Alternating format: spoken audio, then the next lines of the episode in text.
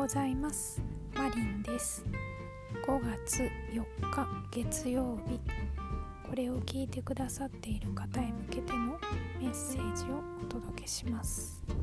今日はこっちだという直感を信じること。どれにするかを自分で決めるということ。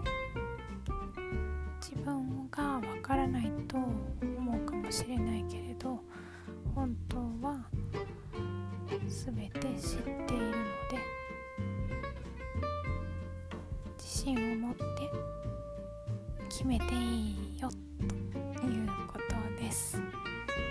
あとは迷っていることがあっても自分で決めて先に進んで